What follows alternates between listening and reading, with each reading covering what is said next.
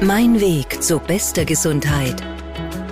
Der Gesundheitspodcast von Cinecura und OptimaMed. Ja, schönen guten Morgen. Ich freue mich sehr, dass wir uns hier in Alpbach treffen. Das Thema ist Brennpunkt Pflege. Ich darf sehr herzlich begrüßen Frau Magister Katharina Meichenitsch. Sie ist im Kabinett vom Herrn Minister Anschober. Äh, dann darf ich sehr herzlich begrüßen Professor Christoph Badelt. Er ist der Leiter des Österreichischen Instituts für Wirtschaftsforschung, aber auch natürlich bekannt als langjähriger Rektor der Wirtschaftsuniversität und Sozialwissenschaftler. Und ich freue mich sehr, auch Herrn Dr. Markus Schwarz zu begrüßen, CEO der Senecura. Senecura ist einer der größten privaten Anbieter von Pflege und äh, glaube ich, dass wir hier eine sehr, sehr spannende Diskussion haben werden. Ich darf somit an Herrn Professor Badelt weitergeben und Sie ersuchen, Sie haben ja auch eine Studie gemacht äh, im WIFO, wo es auch darum geht, um die Zukunft der Pflegeversorgung und auch Vorsorge und einen sehr interessanten Aspekt auch herausgegriffen, nämlich wie gehen die Gemeinden damit um. Ich selber komme aus einem kleinen Dorf in Oberösterreich mit knapp äh, dreieinhalbtausend Einwohnern. Ich weiß, was es bedeutet, äh, in den großen Häusern nur mehr einzelne Personen, die zum Teil hochaltrig sind, äh, wohnen und hier schon langsam dann die Pflegebedürftigkeit ein großes Thema wird. Aber wie gehen die Gemeinden damit um? Was sehen sie hier in der Zukunft für sich? Was brauchen sie? Und nun darf ich Sie bitten, Herr Professor Badelt, darüber ein bisschen zu berichten und auch um die volkswirtschaftlichen Auswirkungen. Ja, ich bedanke mich sehr herzlich. Danke auch, dass Sie mir gleich das Wort geben. Äh, das Österreichische Institut für Wirtschaftsforschung hat ähm, äh, schon seit vielen Jahren, eigentlich seit äh, mehr als 15 Jahren, äh, verschiedenste Studien zum Thema Pflege gemacht. Pflege ist ja eines der Themen, wo einerseits viel volkswirtschaftliche Problematik dahinter steckt, aber wo natürlich die volkswirtschaftliche Problematik mit der allgemeinen gesellschaftspolitischen und mit der gesundheitspolitischen Problematik zusammenfließt. Wir sind, wenn Sie so wollen, für die sozialpolitische, die äh, volkswirtschaftlichen Aspekte zuständig. Wir haben in verschiedenen Studien etwa gezeigt, welche dramatische Kostenentwicklung äh, uns bevorsteht, rein aus der äh, demografischen Veränderung, äh, die auf uns zukommt. Wobei man natürlich sagen muss, äh, dass es in unserer Hand liegt, dass diese Kostenentwicklung auch gedämpfter laufen kann, wenn es uns eben gelingt, Menschen kürzer in der Phase der Betreuungsbedürftigkeit zu halten. Das ist einerseits ein Präventionsthema, das ist aber auch ein Organisationsthema in der Pflege weil da geht es dann um die Dienste zu Hause, äh, um die Leute nicht zu früh in stationäre Einrichtungen zu bringen. Wenn man nun schaut, wie Pflege in einem Land organisiert ist, dann muss man sagen, die Zuständigkeiten sind ja irgendwie zwischen den Gebietskörperschaften verteilt, aber stattfinden tut die Pflege natürlich immer lokal. Gott sei Dank. Es wäre ja fürchterlich, äh, würde man pflegebedürftige Menschen irgendwohin äh, zentral äh, quasi verschicken. Und damit wird das Thema automatisch auch zu einer Angelegenheit der Gemeinden. Und das stand hinter der Studie, die wir jetzt gemacht haben, auf Auftrag der Senecura und unter Mitwirkung des österreichischen Gemeindebunds.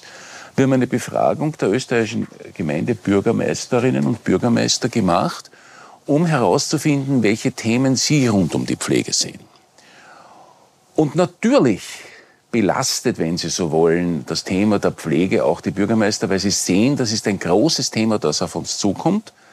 Und trotzdem muss ich sagen, und das war fast überraschend, gibt es hier, gab es hier einige Ergebnisse, mit denen man so normalerweise nicht rechnen würde, weil sie irgendwie der Intuition widersprechen. Also beispielsweise haben wir festgestellt, dass es auf Gemeindeebene keine systematische Erhebung des Pflegebedarfs in den nächsten folgenden Jahren gibt. Das wäre eigentlich naheliegend. Ich meine, ich will jetzt nicht ausschließen, dass es irgendein Bürgermeister im Eigenbereich tut, aber systematisch, etwa verkoppelt mit den Entwicklungsplänen, die die Länder machen. Und das ist wichtig, weil die Länder ja für die sozialen Dienste zuständig sind. Diese Verkopplung gibt's nicht oder nicht automatisch und die ist dann irgendwie angewiesen auf das zufällige Zusammenwirken von ein paar Personen, aber sie ist nicht systematisch da. Das bedeutet, äh, dass wir eigentlich in dieser Hinsicht nicht gut vorbereitet sind auf die äh, Pflegeproblematik, so sehr in den letzten Jahren investiert worden ist in die Pflege, sowohl bei der Finanzierung als auch beim Aufbau der Dienste. Und natürlich wissen die Bürgermeister, welche Dienste in, ihrem, in ihrer Gemeinde äh, erbracht werden, weil ja meistens äh, bei den ambulanten Diensten ein paar große äh, äh, Sozialorganisationen tätig sind, teilweise auch unter Einbeziehung äh, der lokalen Gaststätten, etwa wenn es Essen, Essen auf Räder geht und dergleichen mehr. Und natürlich wissen sie, wo das nächste Pflegeheim oder Altenheim ist, egal wer das jetzt betreibt, da werden wir dann ja noch später drüber reden. Aber es gibt eben nicht diese Systematik. Und das spiegelt sich auch in einem anderen Ergebnis wieder, das für uns eigentlich überraschend war, nämlich dass diejenigen, die von Pflegebedürftigkeit betroffen sind oder in ihrer Familie eher plötzlich einen Fall von Pflegebedürftigkeit haben, dass die nicht immer eine gute Informationsquelle finden, was sie eigentlich jetzt tun. Nun gibt es, wie wir alle wissen, ähm, Pflegebedürftigkeit, die quasi über Nacht eintritt. Das ist, sind meistens mit Schlaganfällen oder ähnlichen Krankheiten verbunden. Da hilft ein bisschen, ähm, wenn das gut organisiert ist, in den stationären Einrichtungen, in den Spitälern, äh, die, äh, die Entlassungs, äh, das Entlassungsmanagement. Aber dort, äh, wo es nicht übers Spital geht, sondern wo man halt merkt, irgendwann einmal geht's nicht mehr mit dem Opa oder der Oma zu Hause, jetzt brauche ich mehr Hilfe, ich schaffe das nicht mehr so, da ist es nicht automatisch äh, sichergestellt, dass äh, die Menschen auch wirklich rasch und unbürokratisch zu einer Information kommen, was es eigentlich für Möglichkeiten gibt. Und das heißt jetzt nicht, dass das immer so ist, aber das heißt, dass wir hier aufpassen müssen, ähm, ob hier uns nicht eine Lücke passiert, auch in der sozialpolitischen Versorgung. Eine Lücke, die letztlich entsteht durch ein nicht ausreichendes Zusammenwirken der verschiedenen Träger und auch der verschiedenen Ebenen der Gebietskörperschaften. Ähm, wir haben daher angeregt, dass dieses Thema verstärkt aufgegriffen werden soll. Ähm, das haben auch die Gemeinden so gesehen. Wobei man natürlich sagen muss, dass das kein völlig unbestrittenes Feld ist. Denn äh, natürlich geht es jetzt nicht darum, eine, eine Metastruktur aufzubauen und noch eine Struktur da, dazuzusetzen. Aber ich glaube, man muss sich das, des Problems annehmen und man muss es ernst nehmen. Äh, das war eigentlich ähm, das Ergebnis, das, wo ich die meisten Handlungskonsequenzen sehe dass die äh, Bürgermeister sich in den Gemeinden fürchten, äh, wie das mit der Finanzierung weitergeht, mit der Pflege, dass sie sich fürchten, ob sie genug Personal finden werden. Also jetzt nicht sie selbst, äh, aber dass es genug Personal geben wird.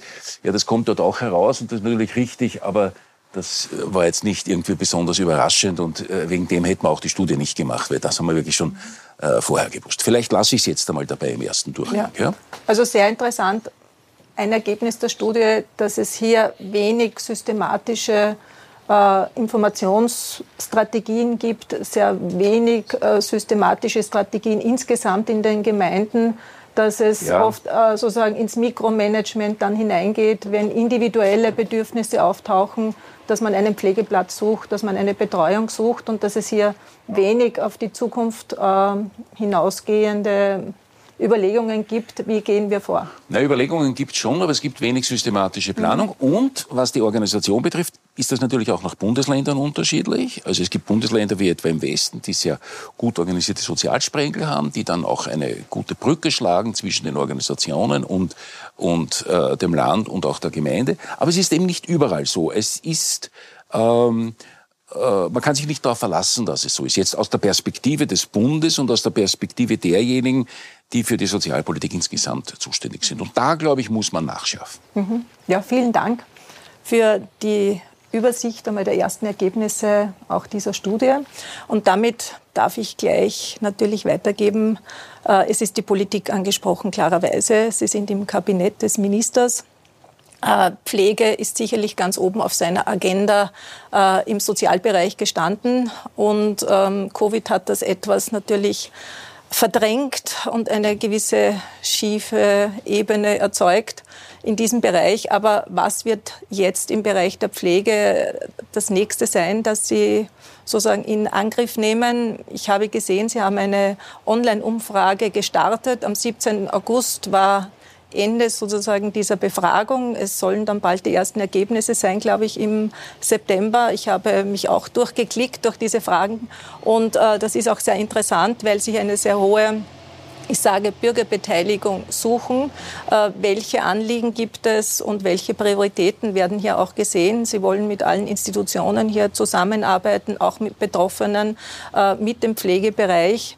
Und natürlich gibt es hier das Regierungsprogramm, Darf ich Sie bitten, vielleicht hier zum Stand des äh, Pflegereformprozesses etwas zu sagen? Ja, herzlichen Dank für die Einladung. Äh, ich darf Ihnen gleich zu Beginn ganz äh, schöne Grüße ausrichten vom Herrn Bundesminister Anschober, der heute sehr gerne hier gewesen wäre, aber leider Covid-bedingt der Terminkalender dermaßen voll ist, dass es sich leider nicht ausgeht. Deswegen darf ich das schöne Ambiente hier genießen. Ich freue mich, dass ich mit Ihnen hier diskutieren darf. Ähm, Pflege ist eines der ganz großen zentralen Reformanliegen der Bundesregierung. Wir haben ein sehr umfassendes Regierungsprogramm zu diesem Bereich äh, gestaltet. Das geht von äh, Menschen mit Pflegebedarf, also direkt den Betroffenen, über die Angehörigen bis hin zum Personal und der Finanzierung. Und dem Herrn Bundesminister ist es ein großes Anliegen, dass diese Reform nicht vom Schreibtisch aus passiert, sondern dass wir hier auf breite Beteiligung setzen. Also wir versuchen wirklich äh, breite Beteiligungsprozesse aufzusetzen, mit Interessensvertretungen ins Gespräch zu kommen, mit Stakeholdern, mit Ländern und Gemeinden. Ähm, wir haben im Februar eine äh, sogenannte Dialogtour gestartet. Der Herr Bundesminister hat begonnen, in den Bundesländern ähm, Gespräche zu führen mit betroffenen Angehörigen, Pflegeexperten etc. Diese Dialogtour ist leider je unterbrochen worden von Corona. Ähm, deswegen haben wir uns, also unser Zeitplan ist quasi über den Haufen geworfen worden. Wir haben uns dann dazu entschieden, diesen Beteiligungsprozess digital aufzusetzen und haben das breit ausgesendet. Wir haben äh, zwischen Mitte Juli und Mitte August 3300 Fragebögen zurückbekommen. Ich finde, das ist enorm. Äh, also das zeigt wirklich, dass das gut angenommen wird. Wir haben bei diesen 3300 Fragebögen äh, mehr als 90 Prozent äh, Frauen, die geantwortet haben. Also Pflege ist weiblich, definitiv. Und wir werden diese Fragebögen jetzt auswerten. Das wird ein bisschen dauern. Das ist eben 3300, das dauert äh, eine Zeit lang. Aber was wir schon sehen als erstes zentrales Ergebnis, ähm, ist definitiv die Personalfrage. Mhm. Also das ist etwas, was sehr häufig kommt und sehr, sehr oft kommt. Das wird uns sicher beschäftigen. Auf Grundlage dieser Ergebnisse werden wir dann eine Fachveranstaltung machen im Herbst mit Arbeitsgruppen, ähm, wo wir auch den Herrn Professor Badelt gewinnen konnten als Leitung einer Arbeitsgruppe. Das freut uns sehr. Und wir werden dann schauen, dass wir bis Ende des Jahres äh, definitive Ergebnisse vorlegen können. Anfang 2021 ist im Regierungsprogramm definiert, dass wir eine Bund-Länder-Zielsteuerungskommission aufsetzen, wobei ich äh, betonen möchte, dass hier auch die Gemeinden und die Städte äh, sicher eingebunden werden. Ich glaube, das ist sehr zentral, äh, dass hier diese Stakeholder, die, die also viele, viele viel der Pflege passiert in den Gemeinden und in den Städten. Und ich glaube, dass es enorm wichtig ist, diese Partner auch systematisch in diesen Prozess dann einzubeziehen. Mhm. Deswegen freut es mich auch, dass die Studie äh, des WIFOS dieses Mal äh, auch auf die Gemeinden geschaut hat. Ich glaube, das ist wichtig. Das hat es äh, so in der Form meines Wissens nach noch nicht gegeben und das, glaube ich, ist ganz, ganz gut gelungen. Ähm, weil Sie Thema Information und Koordination angesprochen haben, ähm, eben die WIFO-Studie zeigt, dass es hier Nachholbedarf gibt auf Gemeindeebene und auch der Rechnungshofbericht vom Februar zeigt das äh, dass es besonders auf Gemeindeebene dringlich ist. Wir sehen äh, einen ganz besonderen Beitrag hier im Rahmen der Community Health Nurse, die im Regierungsprogramm auch verankert ist.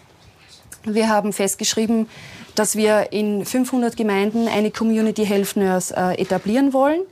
Wir sind hier am Anfang eines Arbeitsprozesses, also wir sind gerade dabei, das genaue Aufgabengebiet festzulegen. Aber da wird sehr stark darum gehen, um Koordination, äh, um äh, Vernetzung von Angeboten, dass die Community Health Nurse in den Haushalt kommt und schaut, was braucht die pflegebedürftige Person, welche Angebote gibt es, was kann man da vernetzen, wie ist auch die Rolle der Angehörigen, wie ist die Rolle der Ehrenamtlichen und ähm, da quasi ein ein Stück Verbindungsarbeit leisten kann im bestehenden System der Pflege. Ähm, weil es der Herr Professor Badl angesprochen hat, worauf kann ich mich verlassen? Ich glaube, Verlässlichkeit ist wirklich ein wichtiges Stichwort in der Pflege. Es ist derzeit sehr unterschiedlich organisiert und der Herr Bundesminister hat sich auch äh, zum Ziel genommen, dass wir uns äh, auf ein Pflegesystem verlassen können, dass wir diese Verlässlichkeit im System besser stärken. Ja, ich glaube, das ist ein äh, ganz wesentliches Thema, die Verlässlichkeit, das Vertrauen in das Pflegesystem, äh, die Resilienz äh, einer Gesellschaft baut sicherlich auch darauf auf, welche Sozialsysteme haben wir, welche Gesundheitssysteme haben wir und worauf können wir uns im Alter verlassen, wenn wir bedürftig sind, wenn wir Pflege brauchen, wenn wir Betreuung brauchen, in verschiedensten Abstufungen. Das heißt, äh, ein starker Fokus äh, sich auf dieses System auch verlassen zu können. Genau, so wie ja. Und die Community uh, Health Nurses sind ja ein sehr interessantes Konzept. Ich glaube, das ist in den Niederlanden vor vielen Jahren auch als uh, Präventionsnurses ähm, ja auch eingebracht worden. Und ähm, ist es auch angedacht, dass man sozusagen auch tatsächlich präventiv hier aufsuchende Hausbesuche macht, dass man sieht, hier gibt es Personen, die schon langsam ähm, in Richtung Pflegebedürftigkeit gehen, Betreuungsbedürftigkeit und wie kann man noch die Schritte wieder zurück machen, um nicht sozusagen die Pflegestufen zu erreichen, die wir eigentlich ja präventiv noch angehen könnten? Also ja, definitiv. Äh, Im Regierungsprogramm ist unter dem Stichwort Community Health Nurse auch der präventive Hausbesuch äh, explizit genannt. Äh, wir sehen, äh, Dänemark zum Beispiel macht es schon seit vielen Jahren, da gibt es gute Ergebnisse, das wird gut angenommen von der Bevölkerung und das hilft. Und äh, wir werden uns das genauer anschauen mit der Community helfen, also wie genau der Aufgabenbereich ist. Ob jetzt der präventive Hausbesuch genau von dieser Personengruppe gemacht wird oder von jemand anders, das wird noch zu diskutieren sein. Mhm. Aber es ist auf jeden Fall ein Konzept, von dem wir glauben, dass es richtig ist und dass es was, was Gutes bewirken kann. Mhm. Vielen Dank fürs Erste. Äh, Herr Dr. Schwarz, Sie haben die Studie bei Professor Badelt im WIFO in Auftrag gegeben. Sie hatten sicherlich auch sozusagen im Hintergrund eine, eine Zielsetzung, wie Sie mit Ihrem sehr großen Unternehmen als der größte oder einer der größten privaten Anbieter äh, von Pflegedienstleistungen hier auch mehr erfahren, welche Bedürfnisse, welchen Bedarf gibt es, beziehungsweise wie ist im Prinzip auch vielleicht die Haltung äh, der Gemeinden in Bezug auf Pflegedienstleister. Das heißt, was wollen die Gemeinden? Was sind für Sie die wichtigsten Ergebnisse aus dieser Studie von Professor Badelt? Und vielleicht auch noch in Bezug auf das Regierungsprogramm, äh, wie Sie das sehen. Ja, vielen Dank für die spannende Diskussion und die vielen Themen, die schon angesprochen sind. Vielen Dank auch an das WIF und Professor Badelt für die Kooperation in dieser Studie. Ähm, ich denke, das, was, was unsere Intention war, auch in der Beauftragung dieser Studie, war das, was wir von Anfang an der, des, des Bestehens unseres Unternehmens als äh, Unternehmensphilosophie geprägt haben, nämlich näher am Menschen zu sein, auch in die öffentliche Diskussion zu bringen. Wir haben auch bewusst versucht, eine Vorbereitungsarbeit zu leisten für den kommenden Pflegereformdialog, um dort zu sein, wo Pflege tatsächlich stattfindet. Wir verstehen uns als Partner der Gemeinden, die Problemlöser sind. Wir kommen mit unserem Expertenwissen als Pflegeorganisation. Die Gemeinde hat einen Bedarf, der zusammenpassen muss, um dann eine entsprechende ähm, Umsetzung der Pflege in der Gemeinde zu gewährleisten.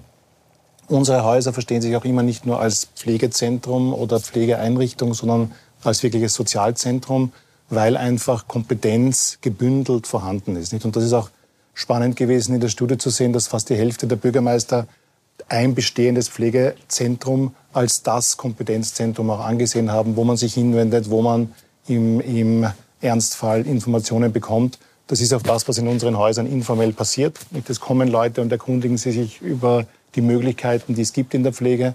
Es kommen Menschen mit ganz konkreten Pflegebedürfnissen, um Informationen und Rat zu suchen. Und ich denke, das geht genau in die Richtung, die dann von WIFA ausgearbeitet wurde, im Sinne dieser Pflegeinformationsstelle. Und vielleicht ähm, lassen Sie mich da gleich kurz einhaken in Richtung Community Nurse, nicht weil es, glaube ich, vom Konzept her sehr viel Ähnliches hat.